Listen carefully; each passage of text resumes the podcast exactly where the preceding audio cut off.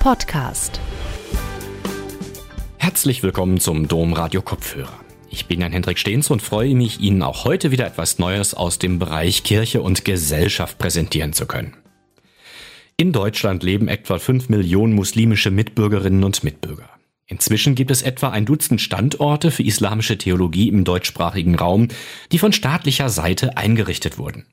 Während manche christlichen Vertreter befürchten, dass durch ein Entgegenkommen des deutschen Staates und der christlichen Kirchen gegenüber dem Islam die christliche Wahrheit verraten werde, halten andere einen Dialog mit dem Islam für unabdingbar. Felix Körner, Professor für Dogmatik und Theologie der Religionen an der Päpstlichen Universität Gregoriana in Rom, schaut auf den Evangelisierungsauftrag der Kirche und stellt die Frage, was wir Christen auch heute noch von anderen Religionen lernen können. Seinen Vortrag Interreligiöser Dialog und Missionsbefehl ein Widerspruch hielt Professor Körner im September 2021 im Domforum Köln. Gute Unterhaltung. Wer das Atrium der Gregorianer in Rom betritt, der sieht als erstes eine Figur, die so kräftig aussieht, dass man vielleicht denkt, das ist der heilige Petrus, aber es ist Jesus Christus als Statue dargestellt mit einem interessant ausgestreckten Arm und darunter steht Euntes docete omnes gentes. Was heißt das? Wenn man es mal wörtlich übersetzt, heißt es, geht und lehrt alle Völker.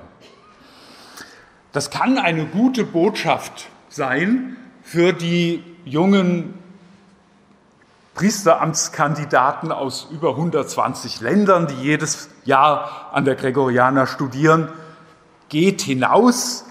Ihr müsst nicht in Rom eine Karriere machen, sondern draußen ist eure Aufgabe, ja sogar Euntes unterwegs sein, ins Unbehauste gehen, riskieren. Das ist doch die eigentliche Haltung der Christusjünger oder sogar lehrt alle Völker. Wir sind doch hier die Universitas Nationum, also die Universität, an der alle Nationen studieren können oder auch die Gemeinschaft aller Völker. Nur so ein Motto unter der Christusstatue als Mittelpunkt einer Universität kann auch seine problematische Seite haben. Zum Beispiel kann das heißen, lehrt ihr mal schön alle Völker, hier die Jesuiten, hier die Römer, die haben die Wahrheit und da draußen gibt es keine Kulturen, die uns irgendwie interessieren könnten, von denen wir etwas lernen könnten, also ohne die Rücksicht auf die Diversitäten der Verständnisse und der Lebensauffassungen und der Religionen. Oder sogar es ist eine Einbahnstraße mit der wir hier unterwegs sind. Es kommt nichts zurück, man kann nichts von anderen lernen. Das wären Missverständnisse, aber mögliche Missverständnisse gerade dieser lateinischen Fassung geht und lehrt alle Völker. Ich glaube sogar, dass das im Mittelpunkt der Gregorianer auch deswegen steht, weil damit diejenigen, die hier lehren, sagen, wir haben ja den Auftrag bekommen, die jungen Menschen aus allen Völkern zu lehren, also eine Art Selbstrechtfertigung. Nun muss man sagen, etwas einschränkend, genau auf den griechischen Text des Matthäusevangeliums geschaut, steht da nicht lehrt alle Völker, sondern das griechische Wort bedeutet macht alle Völker zu Jüngern. Und wenn man Jesus Jüngerin und Jesus Jünger ist, dann heißt das ja, dass man mit ihm lebt und deswegen auch wie er lebt. Und das ist natürlich schon mal etwas anderes als nur wir haben die Apostel heute zu vertreten und allen Völkern in einer Einbahnstraße was beizubringen. Aber trotzdem bleibt, was wirklich ähm, in diesem Text, in dieser Christusbotschaft steht. Wir leben mit Christen und Christinnen als Missionarinnen und Missionare nach einem Missionsauftrag, der oft ja auch als Missionsbefehl bezeichnet wird. Scheinbar im Unterschied dazu schlug die katholische Kirche ab den 1960er Jahren, und das ist kein Zufall, nach zwei Kriegen, andere Töne an. Während des Zweiten Vatikanischen Konzils wurde der inzwischen heilige Paul VI. Papst und schrieb dann eine Antrittsenzyklika, die heißt Ecclesiam Suam, in der er ein Wort verwendete, eine Haltung vorstellte, die unerhört klang, nämlich Dialog. Eine neue Form der Beziehung zu den anderen, auch zu den anderen Religionen. Und da kommen schon in dieser Antrittsenzyklika Formulierungen vor, die uns wirklich bis heute aufhorchen lassen und ermutigen können. Da heißt es zum Beispiel, das Klima des Dialogs ist die Freundschaft, ja der Dienst. Und noch bevor man spricht, muss man auf die Stimme, ja sogar auf das Herz des Menschen hören. Da also diese unerhörte Neubesinnung, die natürlich mit Christus, nämlich mit seiner Milde, Demut begründet wurde.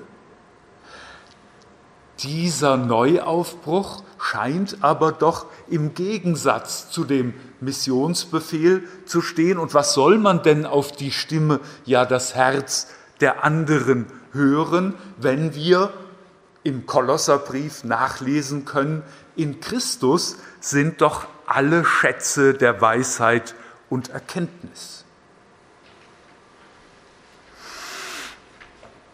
Vorsicht.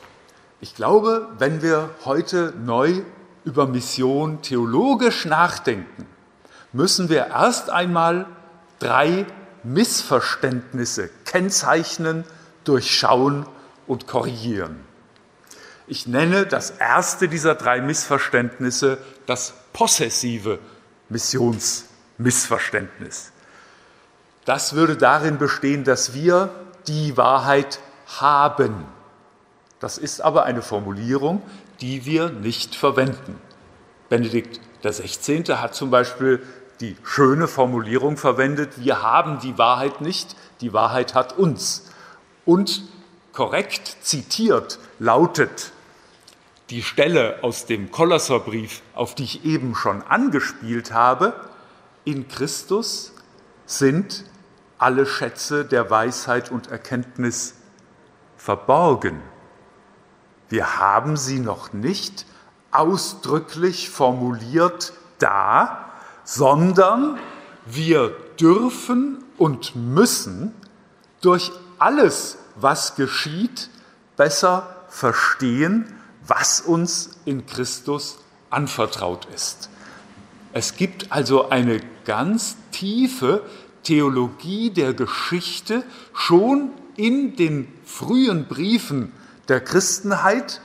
Im Kolosserbrief und in anderen solchen Dokumenten heißt es, es geht weiter, es wird immer weiter zu entdecken sein, was uns mit Christus wirklich geschenkt und anvertraut ist.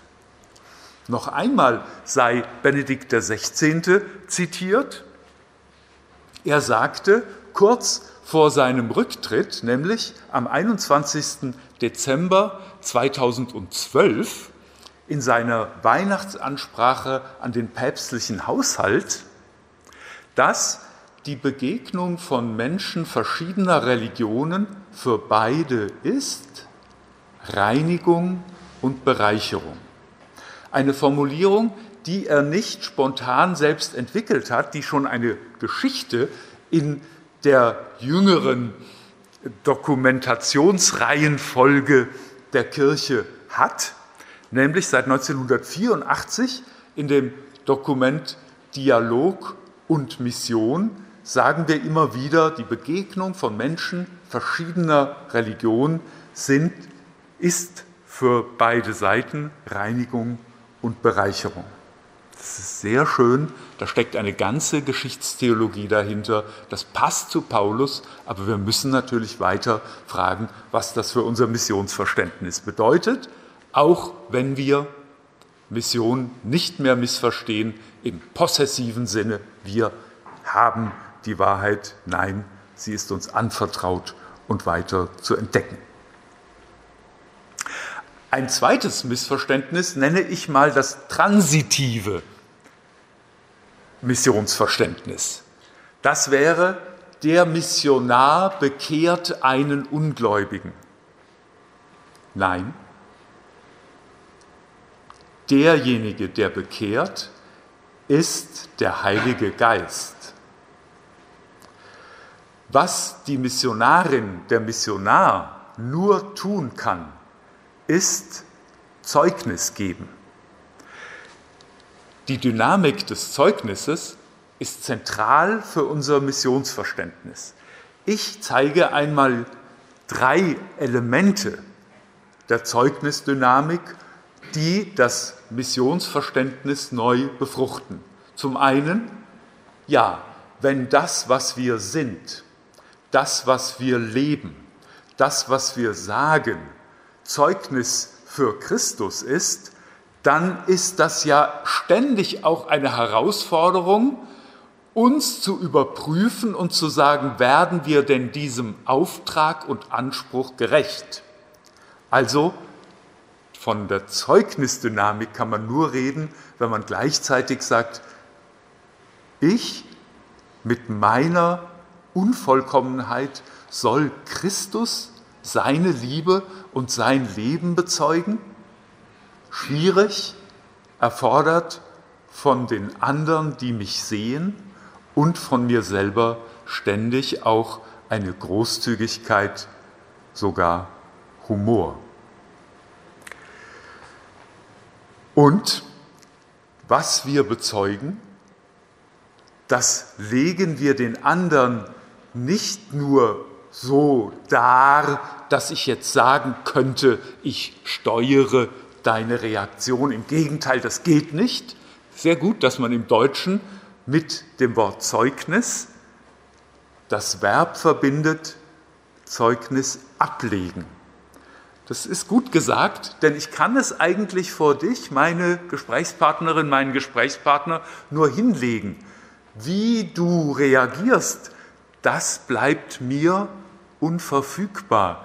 Wenn ich es zu steuern beginne, dann betreibe ich dieses Missionsmissverständnis der transitiven Mission. Ich will dich bekehren und dann ist es gar nicht eine Bekehrung und Befreiung und Beziehung zu Christus geworden, sondern eine Manipulation. Vorsicht aber auch noch einmal mit der Dynamik des Zeugnisses, denn wir sagen auch bitte nicht, ja, wir tun unser demütiges, freudiges, vorbildliches, hilfreiches Werk, um bei anderen zu erreichen, dass die sich Fragen stellen, dass die zu uns kommen, dass sie so werden wie wir.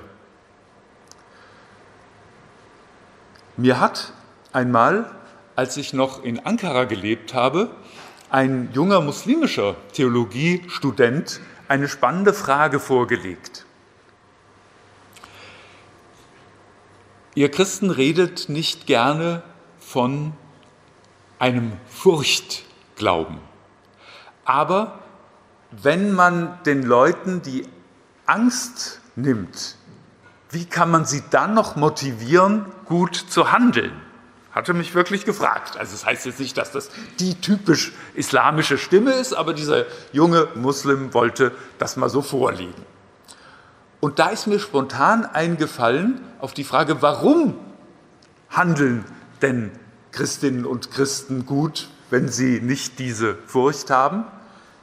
Wir handeln immer aus Vorfreude. Im Blick darauf, dass das Reich Gottes die ewige Gemeinschaft mit Gott jetzt schon angebrochen und spürbar geworden ist, Deswegen sind wir so ergriffen, dass die Liebe und das Tun fließt. Und damit ist unser Zeugnis nicht mehr, ich mache das damit, sondern ich mache das aus einer Erfahrung der Freude des angebrochenen Gottesreiches. Nach dem possessiven und dem transitiven Missionsmissverständnis möchte ich noch so ein drittes Wort einführen, das auch erstmal als Wort nicht gut verständlich ist, aber wenn ich es dann erkläre, hilft es Ihnen vielleicht, meine Gedanken äh, sich besser zu merken und anderswo weiter zu erzählen. Es wäre nämlich auch ein Missverständnis, wenn wir sagen würden, ach, du fühlst dich so unsicher, ach, du hast Spannungen in deiner Familie, ach, du kommst im Leben nicht zurecht. Jesus heilt auch dein Persönlichkeitsproblem. Du musst dich nur taufen lassen, du musst nur Christin oder Christ werden und dann lösen sich all diese Probleme. Vorsicht!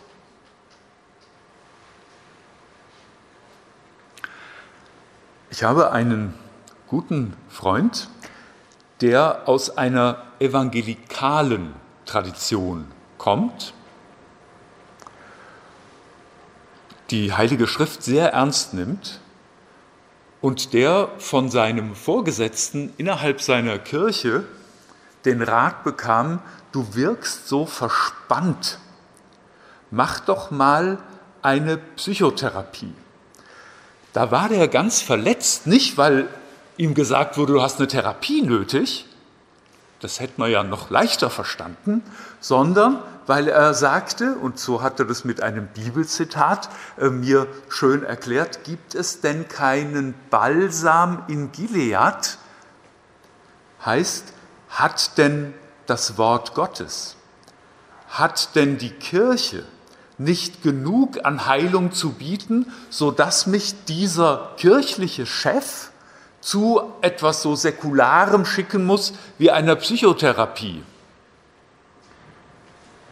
Nein, unser nicht kuratives in diesem Sinne Missionsverständnis muss bedeuten, dass wir Menschen dazu helfen, physisch, psychisch, kulturell stark zu werden. Dann können sie sehen, was ihnen noch fehlt. Paulus erkennt ja an, dass er selber eine, so drückt das dann die deutsche Übersetzung aus, eine Schwachheit hat. Er braucht noch etwas, es fehlt ihm noch etwas. Menschen, die erstmal kulturell und psychisch und physisch stark geworden sind oder zumindest gelernt haben, mit ihrer Schwäche zu leben, die können dann auch sehen, was ihnen noch fehlt ohne dass sie jetzt mein missionarisches Opfer sind. Vorsicht mit solchen Hokuspokus-Verkündigungen. Dein Persönlichkeitsproblem lässt sich lösen, wenn du dich nur bekehrst. Nein. Aber wenn wir jetzt sagen, man kann formulieren, Menschen können dazu verholfen werden, gesund, zumindest lebensfähig zu sein und dann zu spüren, dass ihnen noch etwas fehlt, dann müssen wir doch jetzt mal fragen, was fehlt uns denn ohne Christus? Hier müssen wir jetzt auf ein Missverständnis zu sprechen kommen, das sich auf die Dialogdynamik bezieht. Wenn wir nämlich vom interreligiösen Dialog reden, dann haben wir es da mit etwas völlig anderem zu tun als beim ökumenischen Dialog. Der ökumenische Dialog geht von einer ganz wichtigen Erkenntnis aus. Es gab von Anfang an in der Verkündigungsgeschichte des Christuszeugnisses verschiedene Kulturen, verschiedene Gemeindesituationen. Und daraus entwickelten sich auch in den verschiedenen Sprachen und Lebensformen verschiedene Bekenntnisformen. Aber nach und nach konnten wir mehr und mehr anerkennen und sind da auch noch weiter auf dieser Entdeckungsreise, dass andere christliche Gemeinschaften und Kirchen nur andere Formen gefunden haben, den einen Glauben zu bezeugen. Christus zu bezeugen als die entscheidende, alles wandelnde Zeitenwende. Das Missverständnis des interreligiösen Dialogs würde bedeuten, zu sagen, im Grunde glauben doch die Andersgläubigen, in dem Fall reden wir jetzt von den Musliminnen und Muslimen, im Grunde glauben die doch dasselbe wie wir.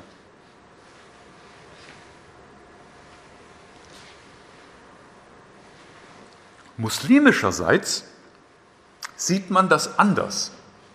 Schon der Koran lädt Juden und Christen dazu ein, sich gemeinsam zurückzubesinnen auf einen Ausgangspunkt, nämlich die Figur Abrahams, und zu sagen, darauf einen reinen Monotheismus zu leben, können wir uns doch alle einigen.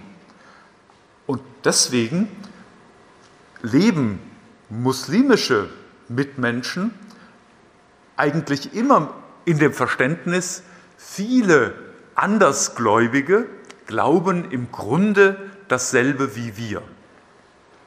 Das hat dazu geführt,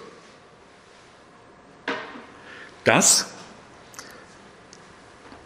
über Jahrhunderte in mehrheitlich islamischen Ländern gerade Juden und Christen, aber oft auch noch andere Glaubensgemeinschaften weiter existieren konnten, eine Toleranz, die das Christentum über Jahrhunderte bedauerlicherweise nicht aufgebracht hat. Aber ich meine, von christlich-theologischer Seite her kann man nicht sagen, im interreligiösen, gerade im islamisch-christlichen Dialog geht es darum, nur noch aufzuzeigen und herauszufinden, inwiefern es stimmt, dass die doch dasselbe glauben wie wir. Nein, unser Zeugnis besteht darin, zu sagen, um die Auferstehung Christi wissen zu dürfen, ist eine Freudenquelle, die es anderswo nicht gibt die Osterfreude, aus der wir leben, die uns im Gesicht und im Verhalten auch nicht immer abzulesen ist. Die bekommen wir aber immer wieder aus der Feier von Ostern, die wir jeden Sonntag, ja sogar bei jedem Gebet oder jedem Gedenken an Christus wiederholen, geschenkt vermittelt und so aufgetragen, dass wir dadurch anders leben können. Jetzt mal von einer großen, begrifflich stark aufgeladenen Theologie zu ein paar Praxisfeldern. Allerdings werden die auch ein bisschen begrifflich formuliert sein, damit man sich einigermaßen merken kann. Meine Richtschnur der Praxisfelder ist in dem Augenblick jetzt ein Vortrag, den Papst Franziskus in Kairo im Jahr 2017 gehalten hat. Da hat er einmal drei spannende Grundhaltungen des interreligiösen Dialogs charakterisiert die Haltungen sind ein bisschen schwer zu übersetzen und die klingen natürlich, wenn ich sie jetzt auf Deutsch sage, so ein bisschen schräg, aber ich werde versuchen, sie zu erklären. Er sagt als erstes il dovere dell'identità. Die Pflicht zur Identität ist eine grundlegende Dialoghaltung. In welchem Sinn? Ja, wenn du Dialog betreibst, ohne deinen eigenen Glauben mit Interesse immer weiter zu ergründen. Und zu sagen, das ist zwar schon eine Art von Beheimatung, aber manches ist mir noch fremd und ich entdecke da wieder was und ich bespreche da wieder was und ich erkunde meine eigene Glaubenskultur und Religion, dann ist das auch kein Dialog. Nein, der Dialog braucht diese Anerkennung. Ich habe auch die Pflicht, zu dieser Identität, zu dieser Gemeinschaft dazuzugehören.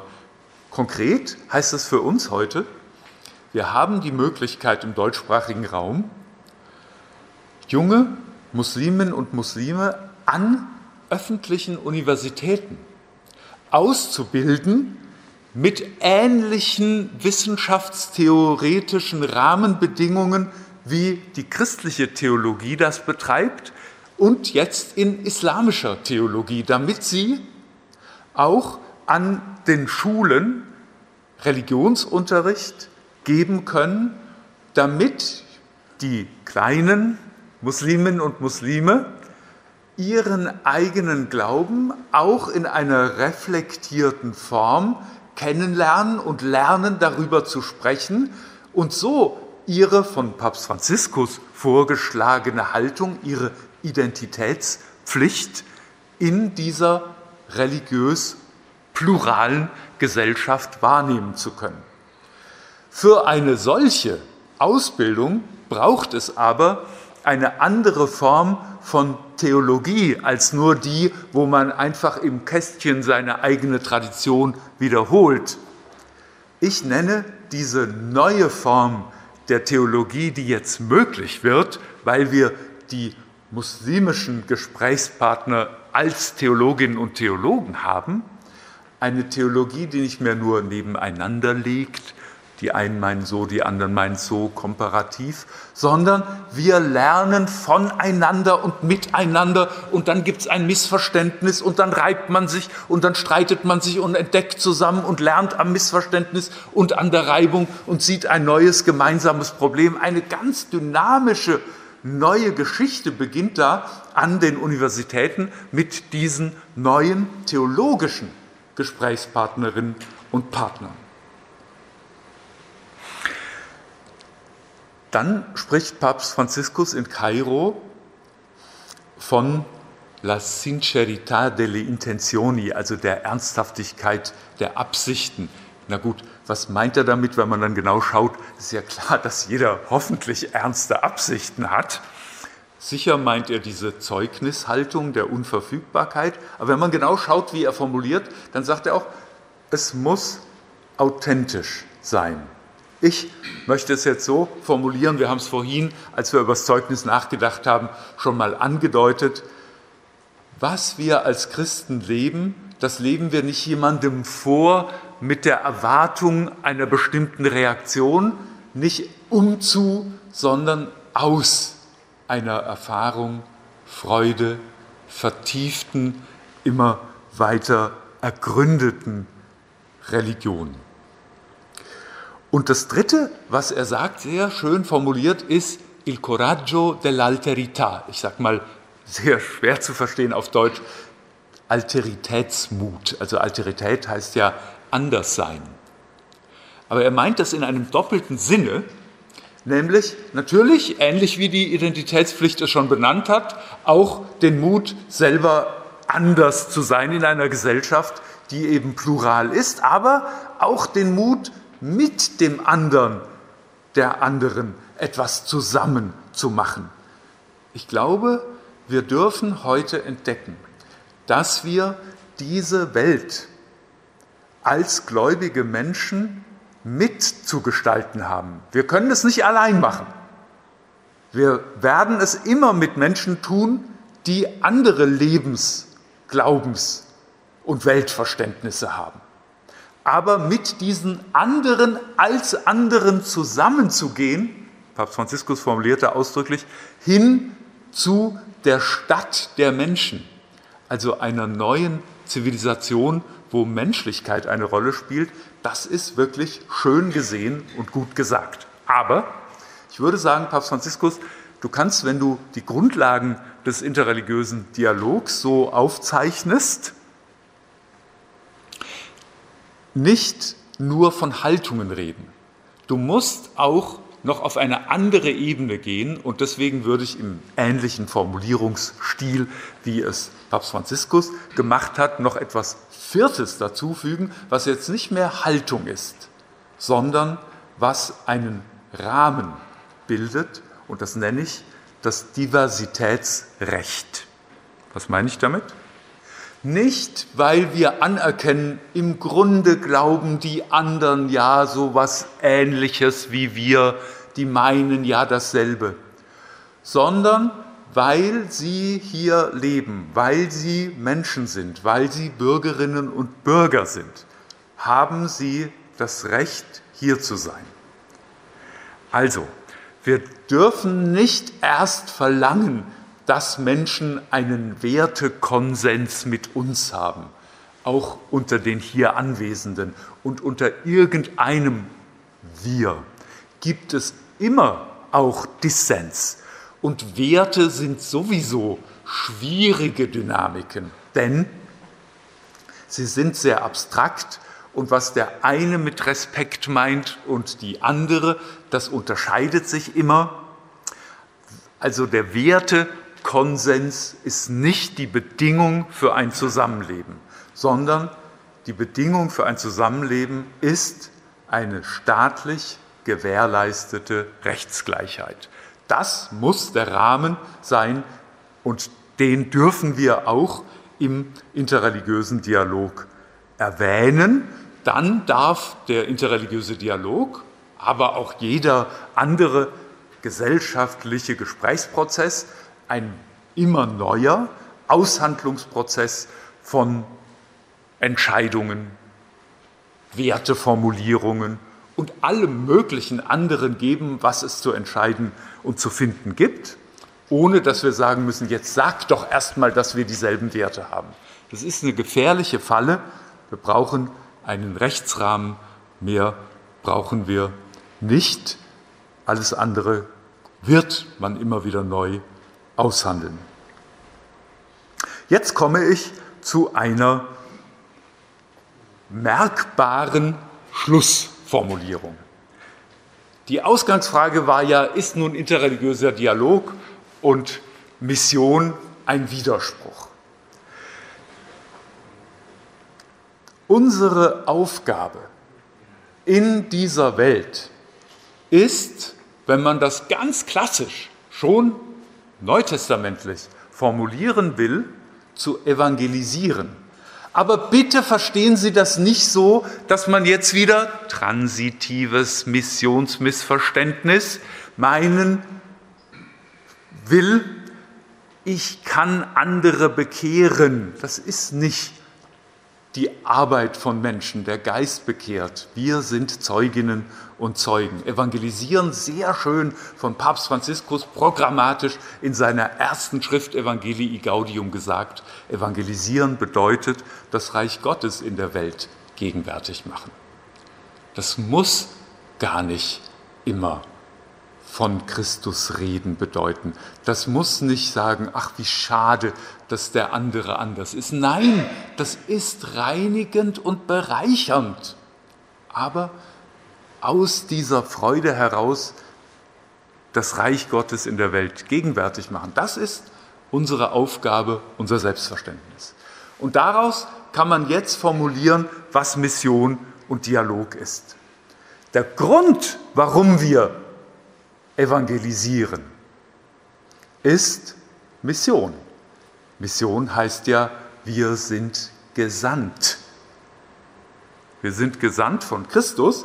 Wir haben uns das auch gar nicht selber ausgesucht, sondern da gibt es eine Freude aus seiner Sendung heraus, die uns dazu befreit und drängt. in dieser Welt das Reich Gottes gegenwärtig zu machen. Und der Dialog, das ist nicht eine andere Tätigkeit, das wäre ganz verkehrt verstanden, sondern der Dialog ist die Antwort auf die Frage, wie evangelisieren wir denn?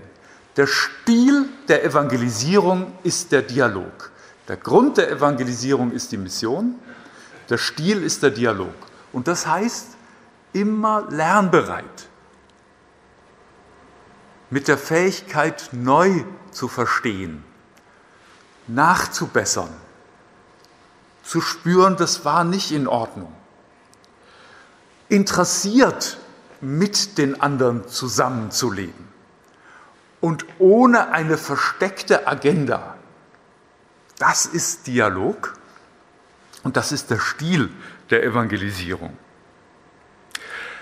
Vor kurzem hat mich dann ein junger Jesuit, der jetzt in Festland China lebt, gefragt, okay, jetzt hast du erklärt, was Mission ist, der Grund der Evangelisierung, was Dialog ist, der Stil der Evangelisierung, aber was ist denn mit der Verkündigung? Das wird doch auch immer erwähnt. Gehört die da nicht auch irgendwie rein? Ja, die gehört da rein. Danke für die Frage.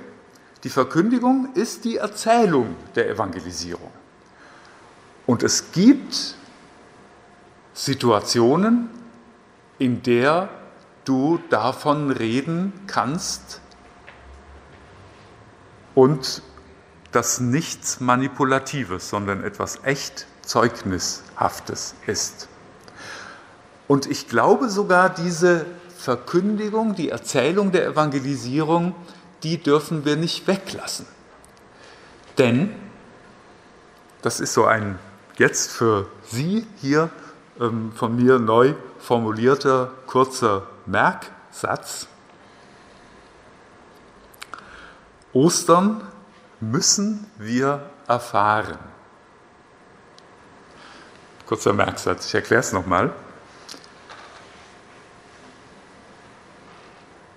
Wenn wir als Christen leben, dann leben wir nicht nur aus einer Einsicht über die Welt, über etwas Kosmisches und Logisches oder auch nicht nur über eine durch eine Überlegung, wie Gott ist, sondern wir leben aus einer geschehenen Geschichte heraus, nämlich der Jesusgeschichte, die darin gipfelt, dass er auferstanden ist, ja, die nicht nur darin gipfelt, sondern die eigentlich darin ihren Ausgangspunkt hat. Also es gibt eine bestimmte Geschichte, ein bestimmtes Geschehen, das der Grund unserer Freude ist und das kann man nicht einfach in der Hoffnung, dass das jeder schon irgendwie sich selber zurechtlegt, so stehen lassen, sondern das muss man sich sagen lassen, weil es eine bestimmte Geschichte ist. Warum sage ich aber, die müssen wir erfahren? Was wir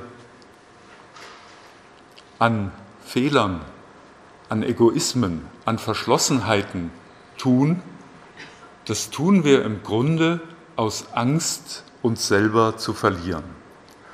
Wenn wir aber von dieser Auferstehungsfreude von Ostern ergriffen sind, dann spüren wir auch das Ziel, die Bestimmung, die Berufung, die Vollendung menschlichen Lebens ist das, was Christus jetzt schon lebt, nämlich die ewige Gemeinschaft mit dem himmlischen Vater. Und das als Ziel vor Augen zu haben und als Vorfreude jetzt schon erfahren zu können, befreit mich aus meiner Angst um mich selbst und öffnet mich deswegen zum liebevollen demütigen, nicht wichtigmacherischen, nicht selbstsüchtigen Handeln. Warum sage ich, äh, Ostern müssen wir erfahren? Wer ist wir? Ja, das habe ich bewusst mehrdeutig äh, formuliert. Ich meine, erstmal alle Menschen können diese Befreiungserfahrung wirklich gebrauchen. Aber ich meine auch, wir müssen uns immer wieder selber, ich auch, vor Augen halten, sagen lassen, erinnern lassen, dass das geschehen ist und auch mich befreit. Und warum sage ich erfahren? Ja, auch erfahren ist eigentlich schön doppeldeutig. Ach, ich habe kürzlich erfahren, dass, da meint man ja erstmal, ich habe eine Nachricht gehört. Es ist eben eine Nachricht. Aber es geht natürlich auch darum, dass ich nicht nur etwas im Kopf irgendwie erkenne, einsehe oder bewiesen kriege, sondern dass ich es intuitiv durch Zeichen, durch Gemeinschaft vermittelt bekomme, wie die Kirche das immer gemacht hat und wie sie es heute nennt, im Sakrament. Das hat was Geheimnisvolles, das hat was Gemeinschaftliches, das hat was Geschichtsbezogenes und es ergreift uns eben in einer Weise, die nicht nur eine Einsicht ist, sondern uns ganz packt. Ostern müssen wir erfahren, ist der Ausgangspunkt, aus dem man dann formulieren kann, deswegen evangelisieren wir, aber evangelisieren heißt das Reich Gottes in der Welt gegenwärtig machen. Warum? Weil wir dazu gesandt sind, Mission. Wie? Lernbereit. Im Dialog. Herzlichen Dank. Domradio Kopfhörer. Weitere Informationen finden Sie auf domradio.de.